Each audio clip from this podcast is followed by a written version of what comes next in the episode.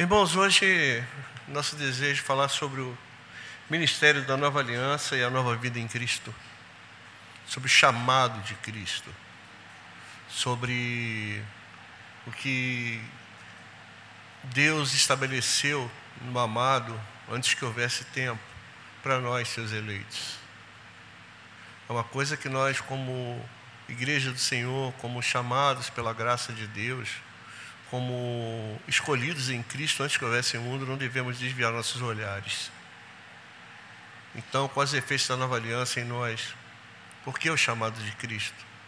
Se nós temos o chamado de Cristo, qual o efeito desse chamado na nossa vida? Então, quero você, convido você a abrir tua Bíblia, no Evangelho de Marcos, capítulo 1, versículo 15. São dois textos que nós vamos considerar hoje. Estão me ouvindo bem? Ah, que bom.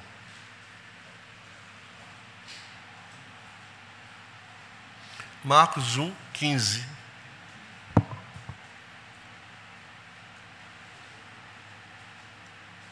Vamos ler o 14 também. Depois de João ter sido preso, foi Jesus para Galiléia pregando o Evangelho de Deus, dizendo: O tempo está cumprido e o reino de Deus está próximo. Arrependei-vos e crede no Evangelho. O próximo texto é Gálatas 5, de 11 a 26.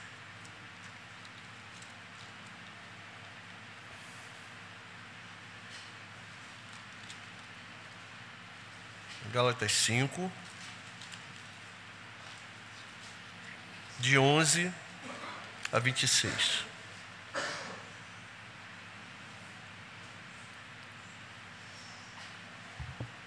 Carta de Paulo aos Gálatas. Eu, porém, irmãos, se ainda prego a circuncisão, por que continuo sendo perseguido? Logo está desfeito o escândalo da cruz. Tomaram até se mutilassem os que vos incitam à rebeldia. Que vós, irmãos, fostes chamados à liberdade Porém, não useis da liberdade para dar ocasião à carne. Sede, antes, servos uns dos outros pelo amor. Porque toda lei se cumpre em um só preceito, a saber: amarás o teu próximo como a ti mesmo. Se vós, porém, vos mordeis e devorais uns aos outros, vede que não sejais mutuamente destruídos. Digo, porém, andai no espírito e jamais satisfareis a concupiscência da carne. Porque a carne milita contra o espírito espírito contra a carne, porque são opostos entre si, para que não façais o que, porventura, seja do vosso querer. Mas se sois guiados pelo Espírito, não estáis sob lei. Ora, as obras da carne são conhecidas e são prostituição, impureza, lascívia, idolatria, feitiçarias, inimizades, porfias, ciúmes, iras, discórdias, dissensões, facções invejas, bebedices, glutonarias e coisas semelhantes a estas, a respeito das quais eu vos declaro, como já outrora vos preveni, que não herdarão o reino de Deus os que tais coisas praticam.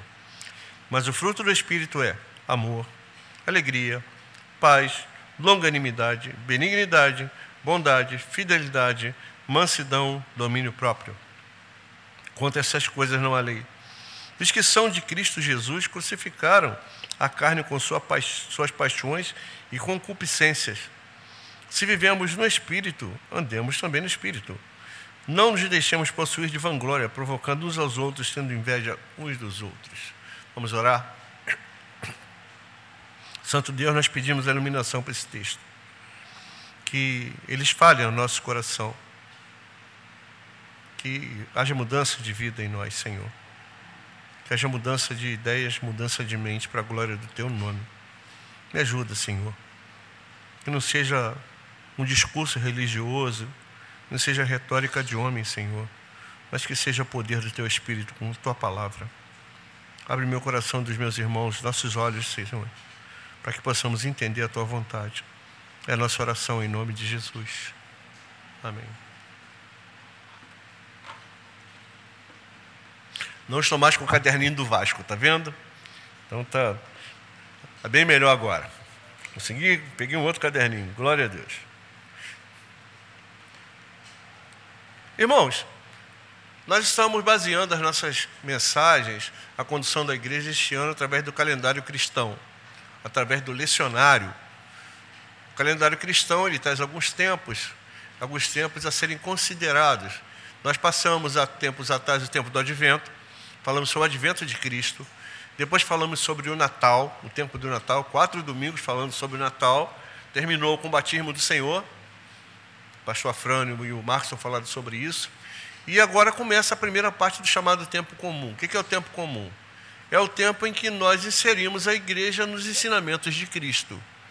Os outros falam de esperança de Cristo, falam sobre a paixão e morte de Cristo, sobre escatologia, sobre vinda de Jesus, sobre manifestação, sobre o pleroma Cristo, sobre a parousia, sobre as doutrinas escatológicas, aquilo das esperanças que o cristão tem. A primeira parte do chamado tempo comum, que vai até a terça-feira do carnaval, que marca o fim do tempo comum, ela vai nos inserir, vai nos inserir nos primeiros ensinamentos de Cristo, baseados no chamado de Cristo, no chamado dos discípulos de Cristo, na pregação do Evangelho de Cristo, no anúncio da boa nova da chegada do reino de Deus. Então, amados do Senhor, é, é necessário que nós, como igreja do Senhor, sejamos inseridos na, na obra de Cristo. Nós vivemos da obra de Cristo. Não existe razão para a igreja ser igreja que não seja pela obra de Cristo. Cristo é o firme fundamento. Cristo é o cabeça da igreja. Cristo é a pedra angular. É de Cristo que vêm os ensinamentos sobre o reino de Deus. É Cristo quem traz o reino. É Cristo quem é o nosso intercessor. É Cristo que se oferece como objeto de fé. É Cristo que é aquele que nos, nos guarda e em quem somos separados por Deus. É Cristo quem vai voltar, é Cristo quem vai nos julgar. É por Cristo que viveremos e é Cristo que reinará sobre nós. Então, nós necessariamente, como igreja do Senhor, temos de ser inseridos na obra de Cristo. Porque nós vivemos nos tempos aí, irmãos, que a igreja desconhece a obra de Cristo. Ontem eu mostrava para o Fábio, até mostrei para mais os irmãos, mandei um vídeo de uma, uma menina para mim, na minha opinião, me perdoe, aquela menina é louca, mas tudo bem. É, ela consegue falar 50, 60, 70 minutos sem falar de cruz, sem falar de redenção, sem falar de arrependimento, sem falar de pecado, sem falar de graça, sem falar de nada que a obra de Cristo representa. E triste coisa é que muita gente dá glória a Deus, aleluia. A gente está falando da escola bíblica, Márcio falou sobre isso, sobre a teologia do coaching. Hoje em dia existe uma teologia em que ela é, ela é elaborada para mexer com o teu sentimento. Antigamente mexia com o teu bolso, agora mexe com o teu sentimento. Aquilo que era dirigido para você vai ter, agora você é. A ponto de existirem pseudo-pregadores que se aproveitam de um, um lugar preto, com foco de luz em cima dele, musiquinha de fundo, e vai dizer para você que você é o centro da vontade de Deus. Que Jesus, você tem o mesmo valor de Jesus, por isso que Jesus tem que pagar o teu pecado. Que para Deus você e Jesus são a mesma coisa. Afagando o ego de seres humanos pecadores, caídos, depravados, fazer com que nós nos sintamos como Deus elevando a nossa, a nossa consciência humana até ao patamar de Deus. A ponto de botar em dois leõezinhos assim, um leão adulto e um leão filhote, e dizer assim, qual dos dois é mais leão? Nos querendo nos comparar com Deus, feito coisa que nós somos deuses em potencial. Eu me lembro de quem um que quis ser Deus em potencial acabou sendo lançado do céu. E que anda aí enchendo a paciência da gente e que criou um império paralelo ao reino de Deus e que faz tudo para tentar desviar a igreja de Deus do propósito de Cristo. Então essa teologia vai transformar você não em pequenos deuses, mas tá, tenta transformar os homens em pequenos demônios. Nos afasta da palavra de Deus. E a igreja tem dado atenção. A gente recebe, às vezes, irmãos, quem trabalha com rede social, Eu parei com, com, com Facebook, mas eu uso o Instagram de vez em quando. E você vê pessoas mandando frases desses caras. E achando assim, que isso aconteça na sua vida, não manda para mim não, porque eu não quero. Não quero que isso aconteça na minha vida nem na tua. E se é contra a palavra, eu estou indo contra a vontade de Deus. Se é contra a vontade de Deus, eu não quero nem para mim, nem para minha família, nem para você. A gente tem que entender o chamado de Cristo, a obra de Cristo, o sacrifício de Cristo. Quem é Jesus? O ensino de Cristo, irmãos, começa com o chamado ao arrependimento. Quando você vai ler o livro de Marcos, você vai ver que aparece João Batista, Mateus e Lucas vão narrar o nascimento de Jesus. E a primeira coisa do ministério de Jesus, quando ele começa a pregar, ele vai falar: o reino de Deus está próximo. Mas não é que o reino de Deus está chegando, não. O reino de Deus está aqui, está próximo de vocês. Eu, eu aqui, Deus encarnado, eu não ele, né? Mas vou falar uma força de retórica. Eu estou presente entre vocês. O reino de Deus chegou. E o chamado dele, primeiramente, é o quê? Arrependam-se, mudem de mente e creiam no Evangelho, porque é só o Evangelho que pode fazer a gente mudar de mente. Então, o chamado da igreja chamado, nosso chamado em Cristo, é para arrependimento e crer no Evangelho. Nós não somos chamados para sermos felizes. Nós não somos chamados para irmos para o céu. Nós não somos chamados para sermos mais do que vencedores. Nós somos chamados para nos arrependermos. O reino de Deus é daqueles que são guardados por Deus, chamados por Deus, que se arrependem dos seus pecados, que se voltam para o Evangelho de Deus, que creem no sacrifício da cruz e que por esse sacrifício mudam de vida, mudam de caráter, mudam de pensamento, mudam de paradigma. A sua vida passa a ser uma vida para o reino de Deus, para a glória de Deus.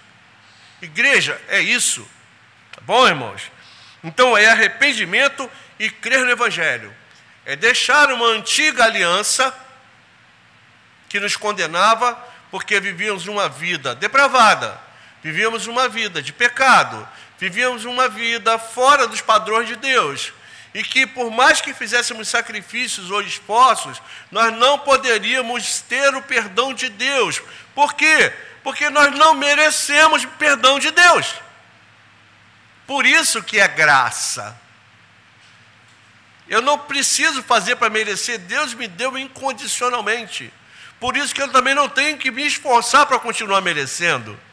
Quando eu entendo que eu fui liberto por graça e vivo por graça, eu me desgarro daquela antiga aliança que me condenava e que me, que me, me prendia em forma de ordenança. Mesmo que eu compreendesse isso, eu era preso nas ordenanças. Aquele que compreendia a graça de Deus no Antigo Testamento, porque ela já estava lá, e ele procurava cumprir as ordenanças, ele era sujeito à ordenança de sacrifício, de entrega disso, de entrega daquilo, de se apresentar ao sacerdote, de cumprir as obrigações religiosas dele que estavam previstas na lei de Moisés. Não podia comer isso, não podia comer aquilo, não podia fazer aquilo, não podia fazer aquilo outro, tinha de entregar dízimo três vezes por ano, tinha de ir ao templo, cumprir as purificações. A partir da morte e ressurreição de Jesus, essas coisas acabaram.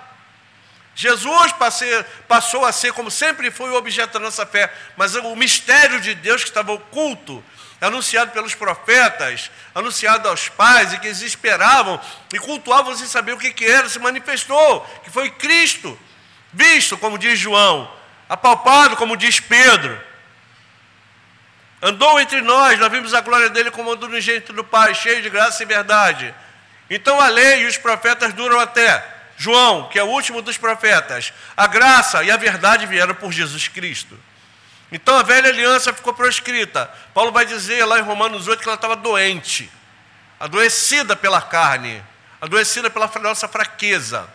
Então Deus puniu essa fraqueza, essa doença na carne do seu filho. Já foi punido. Nós não devemos nada a Deus. Então não é o nosso esforço que nos une a Deus, é Cristo. Por isso que nós somos chamados a Cristo, nós somos unidos a Deus, porque é só Ele que pode nos unir a Deus. Então, quando nós cremos em Cristo, nós deixamos as coisas do passado. A velha aliança, o esforço, a ordenança, tudo aquilo que nos separava de Deus, que nos condenava, foi aqui que aconteceu, o que, é que Paulo vai dizer? Que isso foi cravado na cruz. exposto ao vitupério. Nós não devemos mais nada a Cristo. E o chamado de Cristo, irmãos, não é simplesmente para. Ah, você quer vir para Jesus para ir para o céu? Porque é isso que a igreja prega, né? De vez em quando aí, na maioria das vezes. Quem quer passar a eternidade com Jesus? Quem quer ir para o céu? Levanta a mão. Quem quer que você vá para o céu? Sua alma vai para o céu. Será que Jesus veio para me levar para o céu? Será que a obra da cruz é só para isso? Ou será que a obra da cruz é um ato de um Deus amoroso para com o seu próprio propósito que estabelece em si mesmo no amado, de intervir na história do, do, do homem pecador, de, de uma natureza caída, de uma criação caída pelo pecado, e restabelecer essa criação caída àquilo que ela era antes através do seu filho, concentrando todas as coisas na cruz? Daí a cruz ser o centro da vontade de Deus. Não eu. Ontem eu escrevi, não sei se você viu no Instagram sobre isso, sobre a cruz. Botei um crucifixo, botei a, o que é a cruz. A cruz é a manifestação da bondade de Deus em restaurar uma criação caída.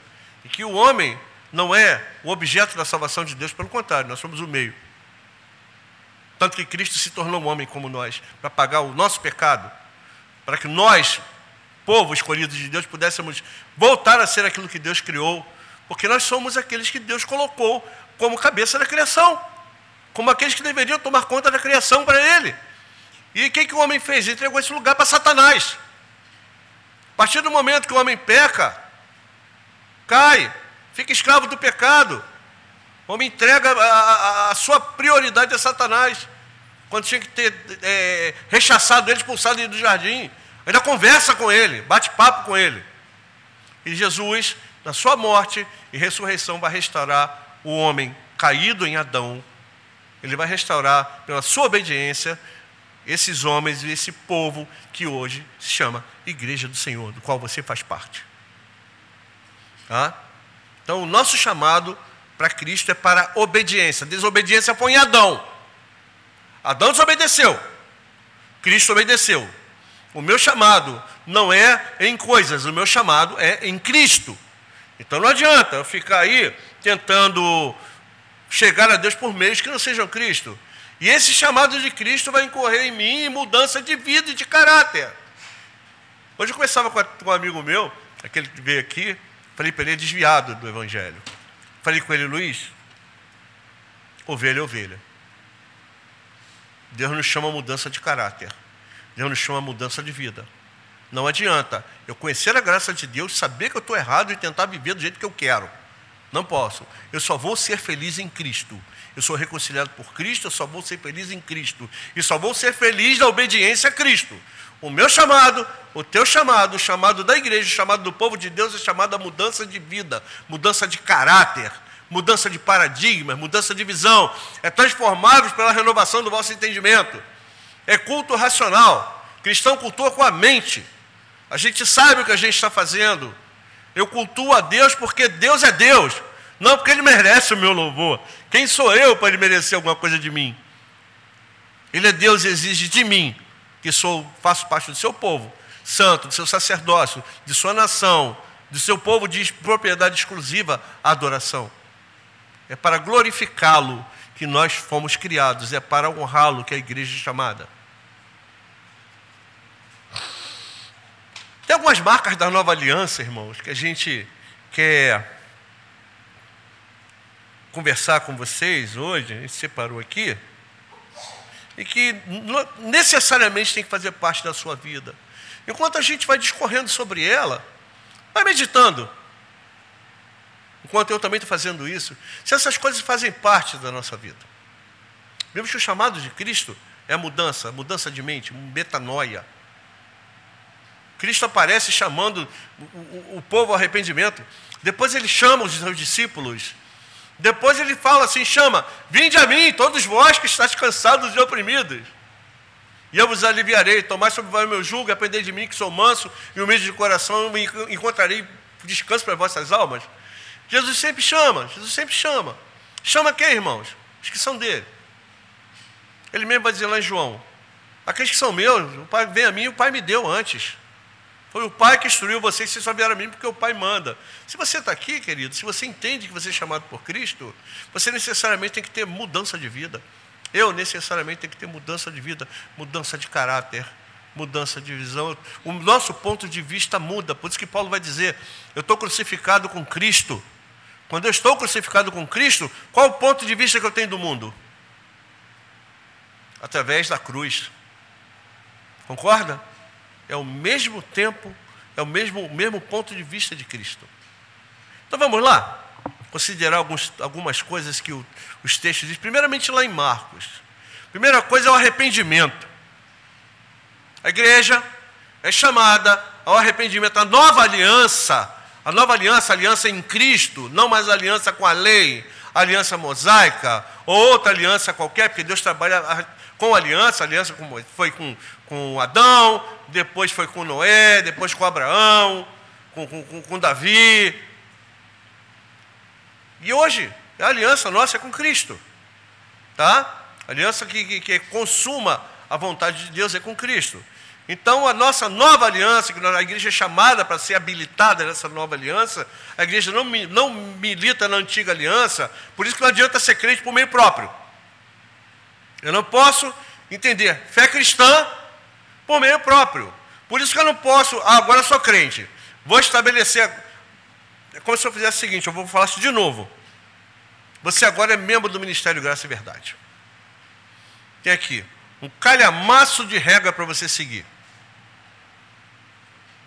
A partir de hoje você não pode isso, não pode aquilo, não pode aquilo outro, não pode aquilo outro, não pode aquilo outro, não pode, não pode, não pode, não pode, não pode, não pode, deve, deve, deve, deve, deve, deve, deve, deve.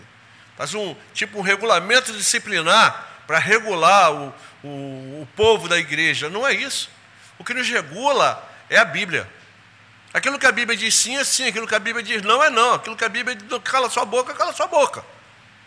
A gente tem que entender a graça de Deus a partir da mensagem do Evangelho. A gente não tem que estar inventando regra para ficar mais fácil de pastorear você, não. Tá? Então, é, quando a gente começa a inventar regra, a gente está fugindo da nova aliança, a gente está entrando numa antiga, novamente, baseado em ordenança, não baseado na liberdade de Cristo. Tá? Então, a primeira coisa, chamado arrependimento. A palavra aqui é metanoia. O que é metanoia? Já estou falando em paranoia. A te especificar o que é paranoia. Existem alguns sufixos e prefixos no grego. Paranoia, para, ao lado de, noia, mente. Ou seja, eu tenho uma mente paralela. Aquele cara que, que, que, que desculpa a minha expressão, cheira um monte de cocaína, fica travado vendo o gnomo verde. Efeito de droga. Ou fica bêbado, fica vendo anãozinho correr para lá e para cá. Tá? E começa a dizer que o bicho quer pegar, que tem um bicho debaixo da cama que vai morder, isso é paranoia, mente paralela, metanoia através da mente. Aquilo que passa através da sua mente. A palavra aqui está dizendo, primeiramente, é chamado arrepender-vos e crer no Evangelho. Quer dizer que se eu não me arrepender, eu não creio no Evangelho. Eu só creio no Evangelho a partir do momento que a minha mente é transformada. E mentes transformadas são operadas pelo Espírito Santo de Deus. Aqueles que Deus separou para si, aquele que o Salmo vai dizer assim: Sabei, pois que o Senhor separou, ou distingue para si o piedoso, ele me ouvirá quando eu clamar por ele. Aqueles que são, conforme Paulo diz, que são chamados, segundo o beneplácito da vontade de Deus, separados no amado, estabelecidos no amado. Esses, quando ouvem a mensagem do Evangelho, o chamado irresistível da pregação do Espírito Santo no seu coração, do chamado do Espírito Santo, necessariamente se arrependem. Sua mente muda. A palavra arrepender quer dizer eu estou indo para cá. Mas eu vejo que eu estou indo no lugar errado. Se eu sair do lugar certo, eu vou voltar para onde eu vim. Então eu vou pender a ré. Eu vou voltar no meu caminho. O homem veio criado por Deus, com os estatutos de Deus na sua mente, no seu coração com as ordenanças de Deus. O homem se desvia pelo seu próprio caminho.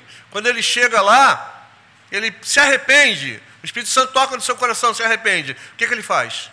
Ele volta para Deus, ele pende para a ré. A, me, a mente dele muda.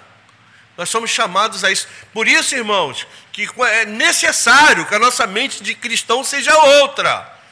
Eu não posso ser cristão com mente velha, irmãos. Eu não posso crer no Evangelho e querer dar jeitinho para Deus me ajudar. Eu não vou me tornar mais santo por conta própria, mesmo porque a palavra de Deus é que me santifica. Não sou eu. Eu sou chamado pelo Espírito inserido no reino de Deus por Cristo.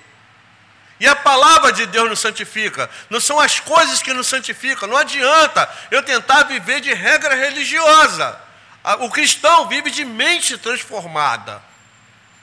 Eu não posso ser cristão e continuar a querer puxar o teu tapete. Eu não posso ser cristão e continuar um egoísta, um pilantra, um corrupto, um venal, um antipático, um grosso. Isso me pega, irmãos, porque eu sou grosso. Todo mundo sabe disso. Não fico feliz com isso, não. Não fico feliz. Luto contra isso. A palavra de Deus, você vai continuar com seus defeitos, mas Deus vai mostrar para você. E você não vai ficar feliz com eles, uma coisa eu garanto. Porque a tua mente é transformada. A tua mente é transformada. Mesmo que você continue com aquele, aquele ranço de vez em quando, ah, não é sempre também, você vai entender que você não pode ser daquele jeito. Porque quando eu sou o tempo todo, quando eu sou pilantra, quando eu sou isso, quando eu sou aquilo, um monte de coisa errada que eu era antes da cruz, e continua a ser, eu tenho de entender que de repente a minha mente não está transformada. Eu não me arrependi. Aquilo para mim é uma coisa natural, continua normalmente. Eu vou falar uma coisa para você: não existe normalidade de mente transformada. Ou eu sou cristão ou eu não sou cristão. Ou eu sou convertido ou eu não sou convertido. Ah, não, ele é crente, mas é carnal. Para com essa ideia, que vou falar para você, uma ideia idiota, ridícula. Do, o mito do crente carnal. Ah, não, ele é assim, cheio de fraqueza. Então, ele é carnal, mas ele é crente. Não é não. Aqueles que são crucificados com Cristo não vivem mais segundo a carne. Não vivem mais segundo a mente humana. A metanoia. O segundo, crer no Evangelho. Que Evangelho? O evangelho que eu recebi do Senhor foi aquele que eu também vos entreguei. Que Cristo morreu, segundo as Escrituras, ressuscitou, segundo as Escrituras, foi visto pelos apóstolos e por mais de 500 irmãos, cuja maioria ainda vive. O evangelho é esse. Morte e ressurreição de Cristo. A mensagem de Cristo. Se eu creio em um outro evangelho, que não é o evangelho da morte e ressurreição de Cristo, eu estou crendo no evangelho anátema. Paulo mesmo diz para os Gálatas assim, porque se eu mesmo, Paulo, ou até mesmo o anjo do céu, vos pregar algum evangelho que vá além desse, seja anátema.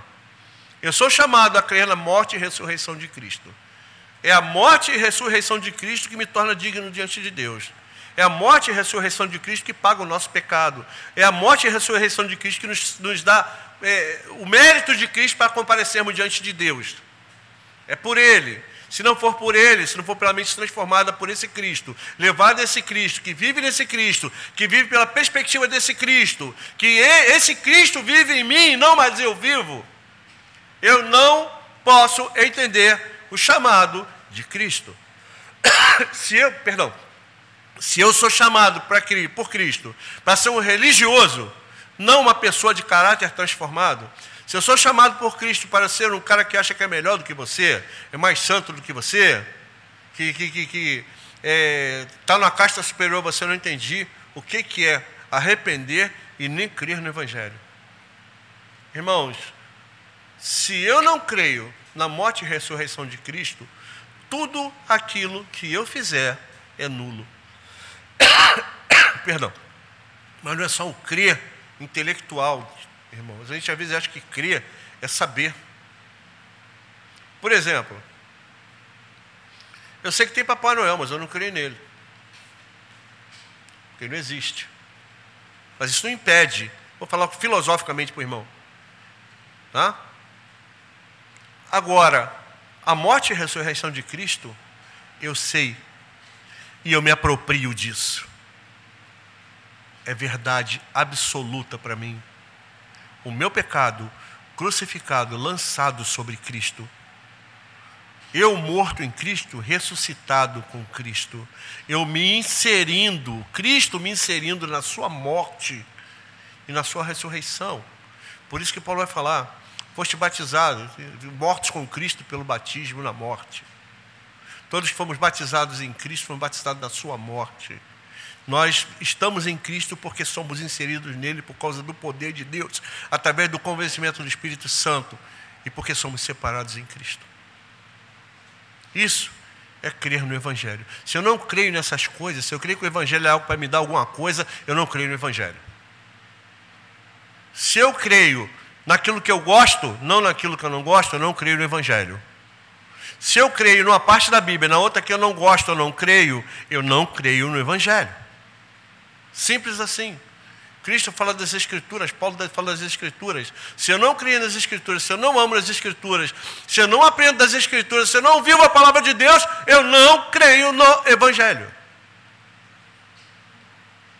Crer é transformação, é uma máxima da didática. Quem fez pedagogia sabe disso. Tá? E a gente diz para você aqui, pedagogicamente, o conhecimento e a aprendizagem causam mudanças. Se nós vivemos em Cristo, se nós estamos em Cristo, aprendemos disso. Por isso que ele diz: aprender de mim. Aprender de mim, que sou o quê? Manso e humilde. E o que, que vai acontecer? Encontrarei descanso para vossas almas. Mas isso não acontece, está cheio de gente atribulada buscando uma mensagem de, de daqueles que têm coceiro no ouvido, para dizer que é maravilhoso, vencedor, é, é melhor do que Jesus para poder se sentir bem. Daqui a pouco tem que escutar de novo, escutar de novo, escutar de novo. E a mensagem do Evangelho é: arrependei-vos, crede no Evangelho. Evangelho, a, a igreja é feita de pessoas arrependidas que creem no Evangelho. Outra coisa, consciência do reino de Deus. O reino de Deus é chegado.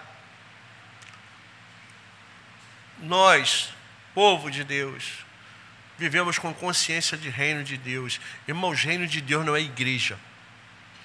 Tem gente que confunde reino de Deus com igreja. Tem gente que só fala com crente, só vive com crente, só anda com crente, só, só come com crente, só chama crente para ir na sua casa, não vai em lugar nenhum quando fala assim, ah, não, sou crente. Aí você vai ver Jesus assim. Eu não peço que só tireis do mundo, mas que eles vivam, né, sejam livres do mal. Eis que vos envio como que? Lobo em meio a cordeiro? Como cordeiro em meio a lobo. A igreja está aí para isso, irmão. A igreja é luz e sal, é para se dissolver mesmo. Para entrar tá no meio da sociedade. Reino de Deus, onde nós estivermos, é uma mostra do reino de Deus. Agora, essas pessoas não veem em nós arrependimento e cresça no Evangelho, onde é que a gente vai ter reino de Deus em meio às pessoas que nos, no, nos contemplam? Reino de Deus na nossa casa, que é o lugar mais difícil. No nosso trabalho, na faculdade, no, no, nos nossos círculos de amizade. É claro que a gente não deve ir em certos lugares, isso é óbvio. Mas se precisarmos ir, irmãos, que os, as pessoas vejam o reino de Deus em nós.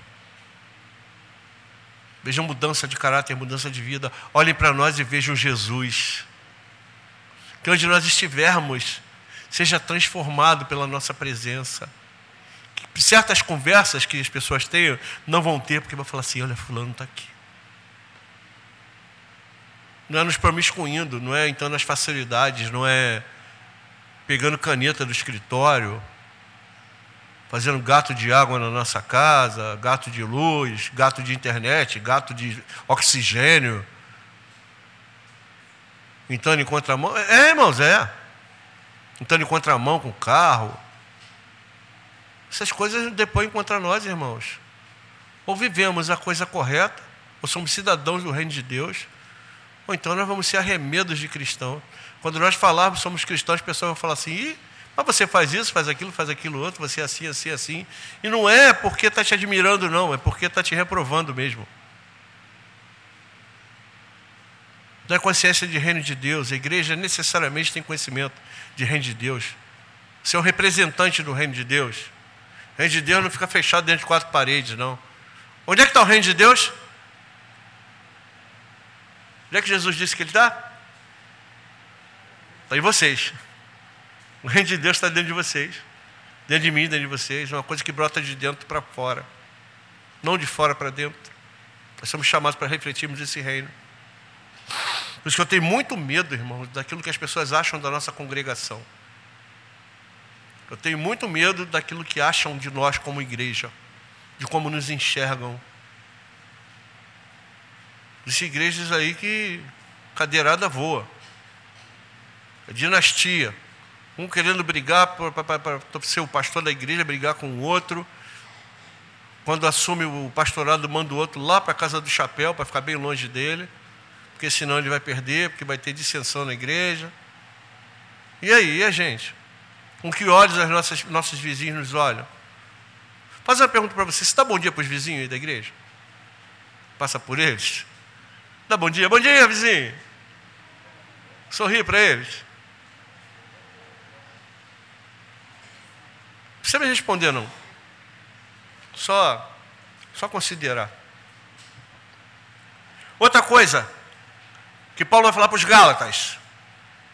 Paulo vai falar assim: já que esses caras fazem tanta questão de circuncisão, vamos trocar esse miúdos, era melhor que eles cortassem logo o bigolim, se mutilassem logo. Já que eles fazem tanta questão desse legalismo, tanta questão de circuncisão, é melhor que eles cortem fora logo de uma vez. Já que é para parar de encher a paciência da gente. Então Paulo fala assim: se eu continuo a militar na antiga aliança, se eu continuo a, a ser preso a ordenanças, o escândalo da cruz está arruinado, está anulado. E a minha vida não é resgatado por obras próprias. A nova aliança, o chamado que nós temos, vai me impelir ao chamado de Cristo. É Cristo que é objeto da minha justificação, não as minhas obras. Então, aquele que entende o chamado de Cristo vai deixar o legalismo de lado. Infelizmente, irmão, tem gente que não deixa o legalismo de lado e ainda fica craque em julgar aquele que não se submete a isso. Por isso que Paulo vai falar lá em Romanos 14. Aquele que come e bebe, come e bebe para o Senhor. Aquele que não come não bebe, não come e não bebe para o Senhor. Mas aquele que não come e não bebe, não julgue aquele que come e bebe. Ele não é teu servo, ele é servo de Deus. Então as pessoas impõem o legalismo e ainda querem criticar aqueles que perturbam são aqueles que perturbam a casa de Deus. Como Paulo vai falar, se eu não me engano, para os Colossenses, que são falsos irmãos que se intrometeram entre nós para espiar nossa liberdade. Se eu sou um legalista, se eu sou aquele cara que não abandonou a antiga aliança, que ainda vive de, de tentar, de, tentar de autojustificação, e não só isso, eu vivo de autojustificação, ainda fico enchendo a paciência para você fazer a mesma coisa. Eu estou militando numa aliança que eu não sou habilitado. Ou seja, eu não tive encontro com a graça. Eu não tenho a mente transformada. Eu não me arrependi, eu estou achando que eu posso dar o um jeito na minha vida, eu não posso. É Cristo quem dá, então tem que abandonar o legalismo. Tem gente também mais preocupada com aquilo que eu como, com aquilo que eu bebo, do que com a sua própria vida. Do que com o seu próprio, próprio relacionamento com Cristo. Está mais preocupado com as minhas tatuagens, com, com a tua roupa, do que consigo mesmo, com a sua relação com Deus. E pior de tudo, acha que sua relação com Deus é baseada em coisas. Irmãos, a gente tem que abandonar tá, a mente transformada. Eu abandono o legalismo, eu abandono a autojustificação, eu abandono o eu mesmo, eu abandono tudo em detrimento daquele que me justificou, que é Cristo. A minha vida está na cruz, a minha salvação está na cruz, a minha mente está na cruz, a, a minha visão de mundo deriva da cruz não mais daquilo que eu acho que posso fazer em meu favor, ou que a lei poderia fazer, porque a lei não pôde, porque eu sou fraco. Ela estava doente, não tinha como me justificar, então não tem como eu viver de moralismo. A igreja, infelizmente, às vezes prega moralismo, irmão. Nós não somos chamados a moralismo, comportamentalismo, nós somos chamados a mente transformada. Santidade que deriva da palavra, não de meio próprio. Paulo vai condenar isso para os Gálatas, vai chamar esse evangelho de anátema. Ou nós vivemos o Evangelho de Cristo, do arrependimento, do reino de Deus, da cruz, ou nós vivemos o Evangelho da, da, ordenança. O Evangelho da ordenança é anátema. Não porque a lei seja anátema, é porque nós não conseguimos cumprir. Nós não somos fracos, nós não conseguimos nos justificar pela lei, a lei nos condena. Isso nos condena, malditos somos. Nós temos de nos voltar para o Evangelho da cruz transformação de mente, transformação de coração. É disso que nós vivemos. A igreja de Cristo é chamada a isso. nesse tempo comum, principalmente hoje, quando falamos do chamado de Cristo. É, isso tem que ser objeto da nossa profunda reflexão, irmãos. Em que nós temos vivido? Na obra da autojustificação, do legalismo, ou no chamado de Cristo arrependimento, Evangelho ao Reino? Outra coisa que o texto vai nos dizer de Gálatas, nos chamam a liberdade consciente. Quando Paulo está dizendo aqui, não useis da liberdade para dar ocasião à carne. Mas entenda bem o que ele está querendo dizer para isso. Nós somos livres de quê? Das ordenanças, ele está falando dessa liberdade. Nós não devemos mais nada a Deus, Deus nos libertou do jugo religioso. Não devemos mais nada a Deus. Nós não devemos mais nada, nós não precisamos de mais nada para tentar nos justificar diante de Deus. Aquilo que era feito, é tentado ser feito pelo sumo sacerdote, que era repetido, repetido, repetido, conforme o autor de Hebreu vai dizer, isso vai acabar em Cristo. Em Cristo, lá são todas as coisas são cumpridas. Depois de ele ter feito seu sacrifício, ele se assenta à destra de Deus e de lá ele governa todas as coisas pela palavra do seu poder. Não existe mais nada que Cristo vai fazer. Hã? Então nos deu liberdade. Nós não devemos mais nada a Deus. Podemos dizer assim, somos livres da condenação. Paulo vai falar assim: agora, pois, nenhuma condenação há para aquele que está em Cristo Jesus. Somos livres. A gente canta aqui, sou livre, livre, livre, livre. Livre de quê? Livre da condenação. Livre do, do pecado. Muito embora estejamos com Ele. Mas somos livres do poder dEle pecado não tem mais poder sobre nós. Muito embora nós ainda pequemos. Mas o nosso pecado não nos condena mais. Por quê? Porque Cristo efetuou um sacrifício de uma vez por todas. Ele perdoa tudo que você fez e tudo que você vai fazer. Tá? Seu pecado não vai pegar Jesus de surpresa. E a morte dele é mais do que suficiente para perdoar tudo. A humanidade toda. Mas só atinge os eleitos. Tá? Mas o pecado, o, o, o pagamento do pecado dele é suficiente para salvar todos. Todos. Morte de Cristo é suficiente para tudo. Tanto é que todas as coisas convergem para Ele. Bom, então essa liberdade é liberdade do pecado, liberdade da condenação. Acabou. Ninguém tem mais que impor julgo religioso sobre mim, sobre você. A gente vai falar assim: não use disso para dar ocasião à carne. Que ocasião à carne é essa? Não, eu sou livre, agora vou fazer, vou pintar. É isso que Paulo está querendo dizer? Paulo está querendo dizer assim: essas coisas, ele vai falar, aqueles que procuram se justificar na carne, seja anátema. Não é isso que ele está falando? Porque que procuram se justificar na carne não, não, não, não, não tem mérito?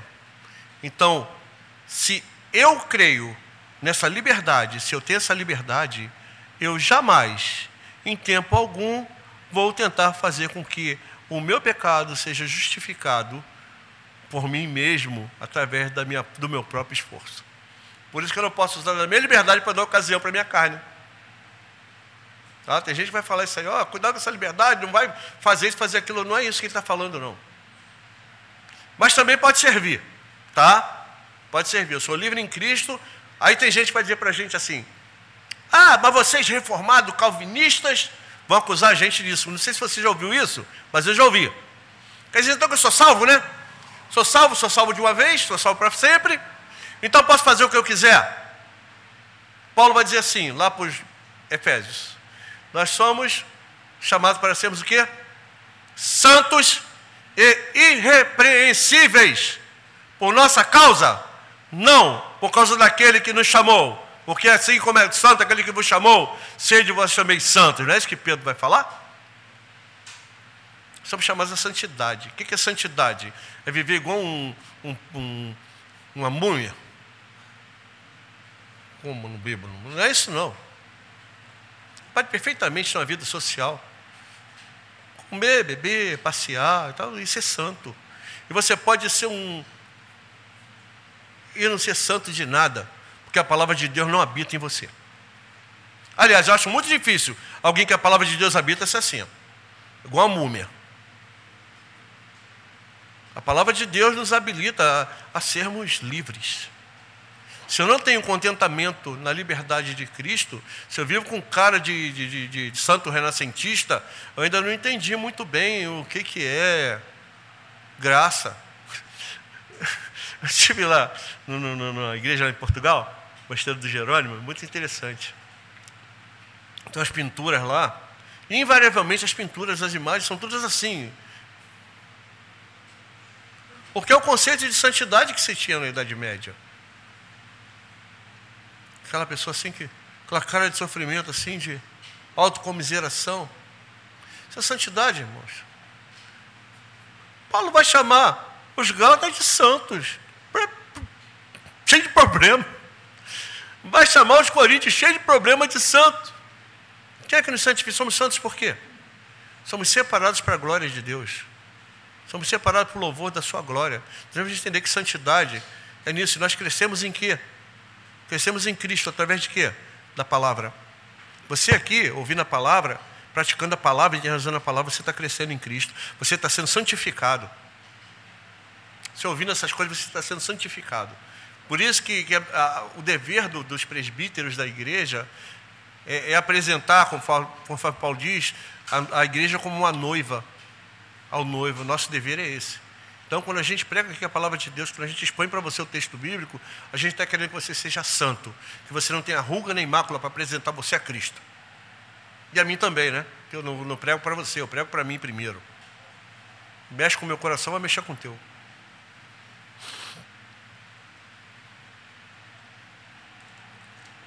Outra coisa que Paulo vai falar para os Gálatas.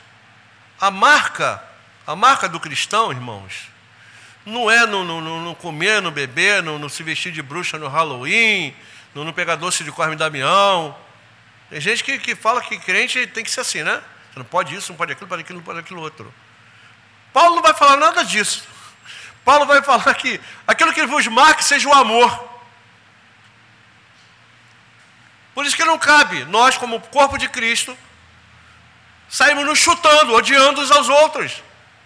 Dizendo, eu não gosto de fulano, eu não gosto de Beltrano, eu não gosto de ciclano, eu não sento perto de fulano, eu não gosto de ciclano, eu não gosto do grupo tal, eu não gosto do grupo tal, o grupo tal é assim, porque o grupo tal não fala com o grupo X, e é isso que o corpo de Cristo é. Paulo vai falar para os coríntios assim, por acaso tá, o corpo de Cristo é dividido? Foi o pastor que morreu por vocês? Foi o líder do grupo? Foi Cristo? Nós somos chamados em Cristo. O que norteia a gente é o amor, a nossa marca é o amor. Jesus Cristo vai da oração dele vai falar assim: "Quem seja um, Pai, conforme eu e o Senhor somos um".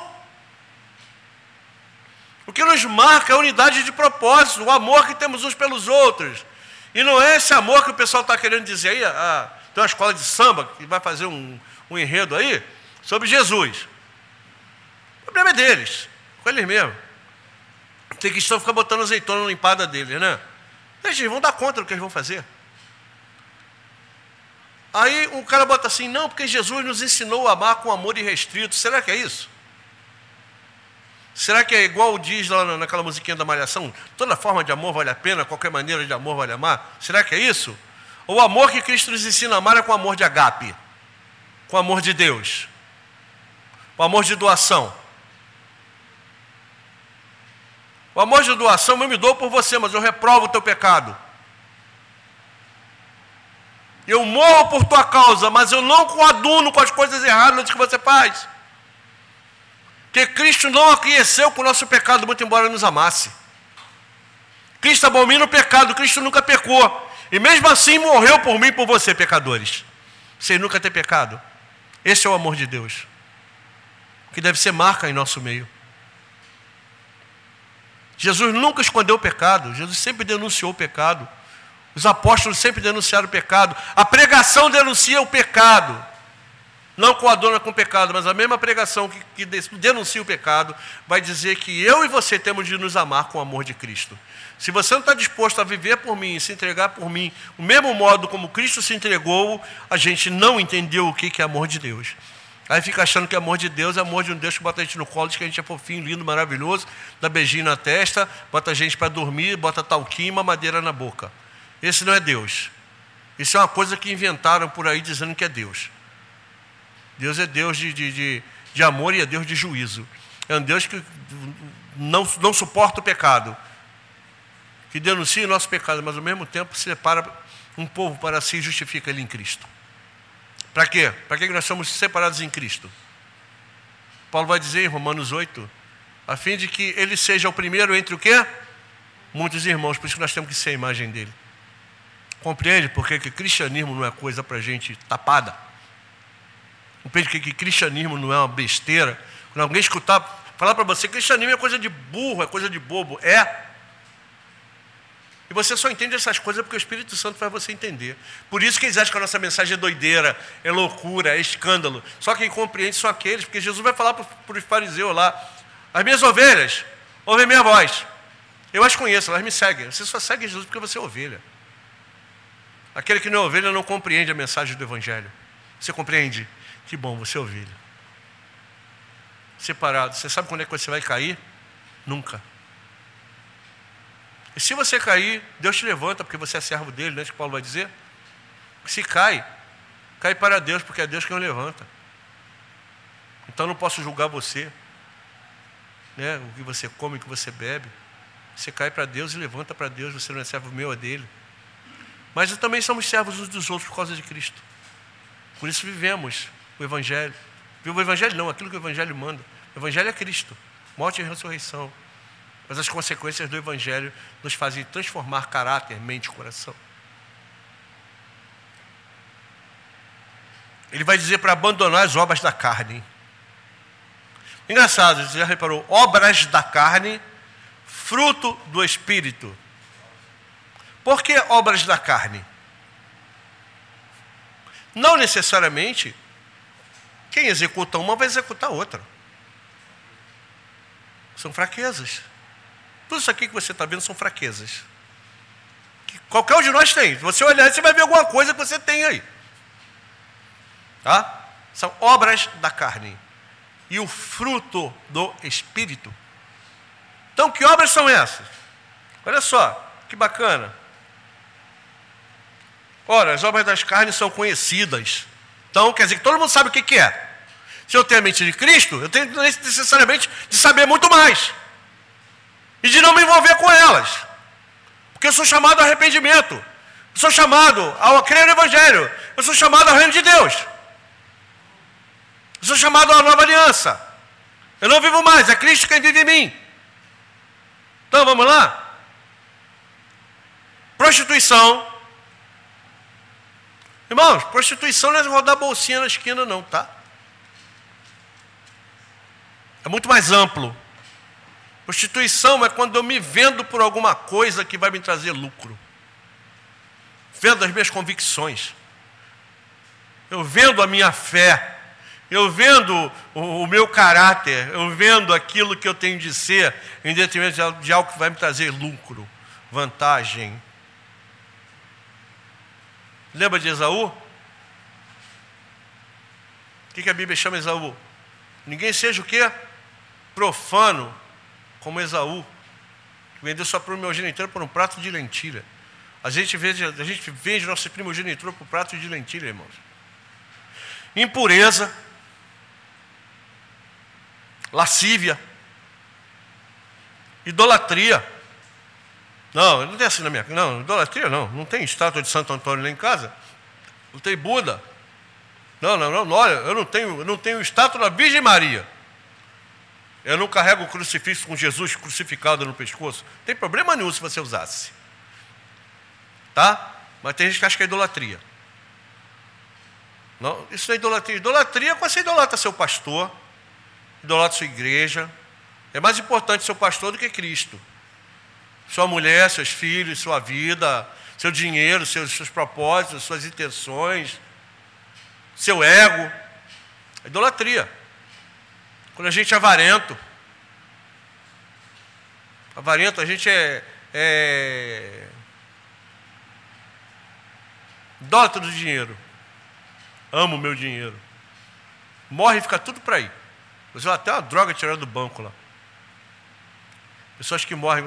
Uma das mulheres mais ricas que já existiu nesse planeta era avarenta. Morreu numa casa toda cheia de teia de aranha.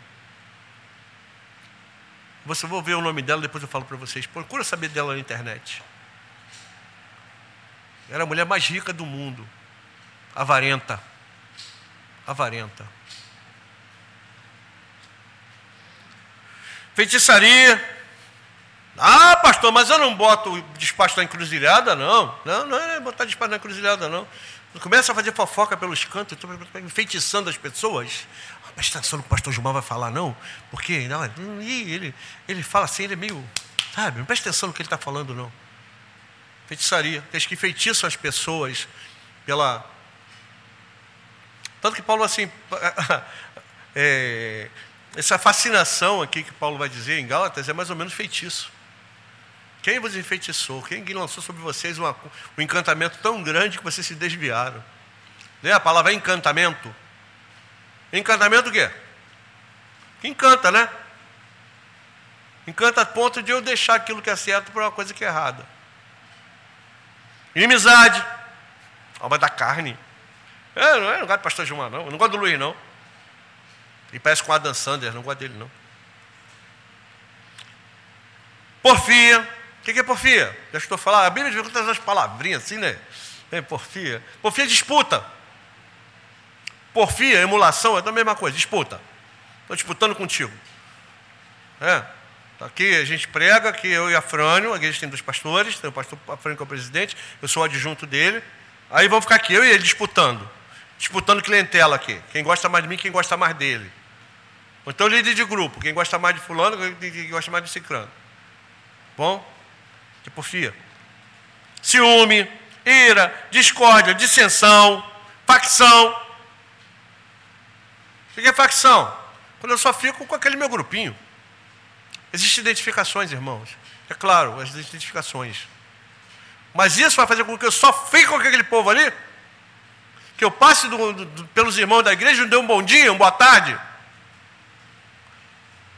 Porque o meu grupo é o grupo lá de Brás de Pina 2, se reúne lá na minha casa, a casa do Amaro.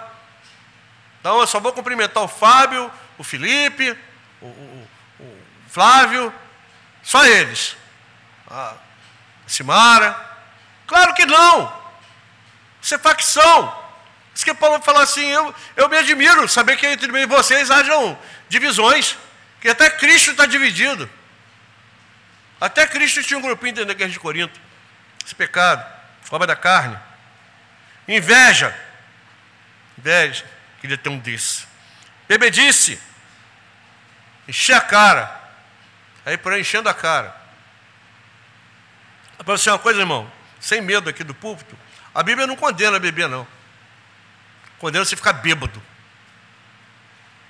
Assim como condena também você ir para o churrasco. Ah, crente não come não, mas bebe não, mas come para caramba. Assim, panturrar lá de carne gordurosa. Está muito preocupado com o tempo do Espírito Santo quando é para beber alguma coisa, quando é para comer carne gordurosa, cheia de fuligem, é com ele mesmo. Geralmente é assim, né? Então, bebedice, cai, sai fazendo vergonha por aí. Glutonaria, é, ó. Mas a crente não bebe, mas come para caramba, é pecado também, tá? E coisas semelhantes a essa. Então, tudo que parece com isso é pecado a respeito das quais eu vos declaro, como já outrora vos preveni, que não herdarão o reino de Deus. O reino de Deus não é para isso. O reino de Deus não é isso, não é para isso. Que bom, dá para continuar mais um pouquinho, rapidinho. Não vai embora mesmo? Gente, desculpa estar passando aqui, mas não, não tem como. Tá? Agora, o que, que marca a gente? Tem gente que acha que a marca do crente é falar língua, né? Ah, você fala em língua? Oh, glória a Deus. Você não fala língua, você é um crente de segunda classe. Onde é que está isso na Bíblia? Pelo contrário, Paulo vai falar que falar em línguas é um dom que é teu, o problema é teu, vai para o teu quarto e fala lá dentro da tua casa. Se não vem intérprete, cala a tua boca. É isso que Paulo vai falar? Em Coríntios capítulo 14, 12, né? que o dom mais importante é o amor, é o agape. Tá? Então, crente não é marcado por aquilo que não faz. Ah, que bom, ele é crente, ele não bebe, não fuma, não joga, não... Ou então, olha que bom, ele é crente, ele fala a língua. Fala a língua.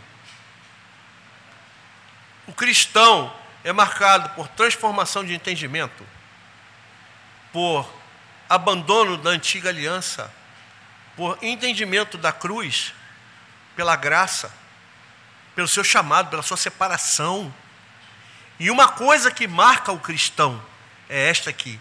Todo, todo cristão necessariamente tem que ter obras da carne.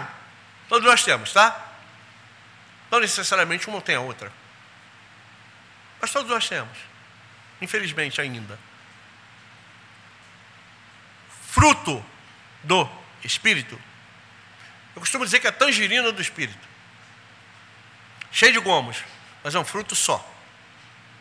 Que são amor, agape, tá? Alegria, paz, longanimidade, longo ânimo, benignidade. Sede uns para com os outros benignos, não é? Que Paulo vai falar? Os Gálatas 6, 10. Antes, sede uns para com os outros benignos. Olha aqui.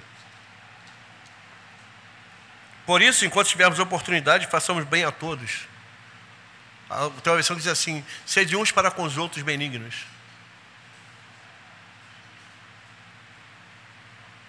Bondade.